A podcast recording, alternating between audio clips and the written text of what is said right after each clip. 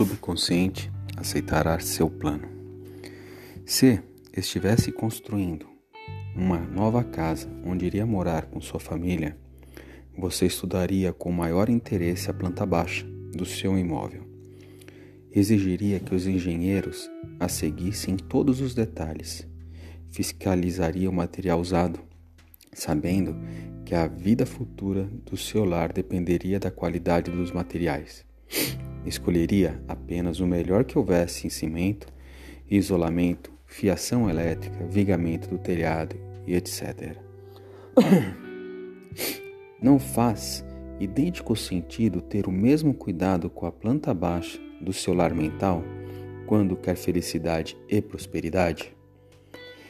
Todas as experiências e tudo mais que entra na sua vida depende da natureza dos tijolos mentais que se usa para a construção do lar mental. Se a planta baixa está cheia de formas mentais de medo, preocupação, ansiedade ou carência, e se você se sente desamparado, cheio de dúvidas e cinismo, então a qualidade dos materiais mentais que está instalado na sua mente se transformará em mais trabalho penoso preocupação, tensão, ansiedade, limitações de toda a natureza. A atividade mais importante e de maior alcance na vida é o que você incorpora à mente a cada hora do seu dia. Sua palavra, ainda que silenciosa, é invisível, nem por isso é menos real.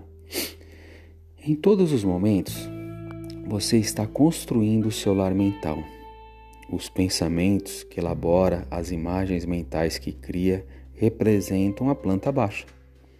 Hora após hora, momento após momento, você pode construir saúde radiante, sucesso, felicidade com os pensamentos que formula, as ideias que abriga, as crenças que aceita e as cenas que ensaia no estúdio oculto da mente.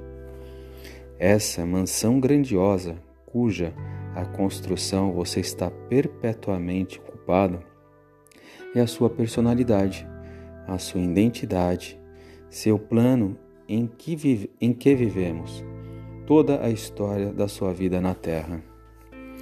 Consiga uma nova planta baixa, construa em silêncio, tornando a paz, a harmonia, a alegria, a boa vontade realidades no momento presente, meditando sobre essas coisas e reivindicando-as como direitos seus.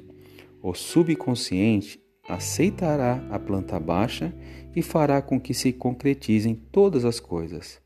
Pelos seus frutos os, os conhecereis. Legal, né? Vamos pensar nessa situação. É um texto do livro que eu estou lendo que fala sobre a nós o que a gente pensa é o que a gente cria. E essa frase que está na Bíblia, que conclui: pelos frutos os conhecereis, o que você tem plantado, quais são as sementes que você está colocando na terra. E essa terra é seu subconsciente, é sua mente.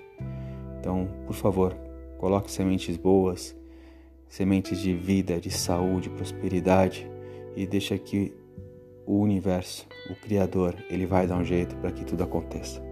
Bom dia, amo vocês.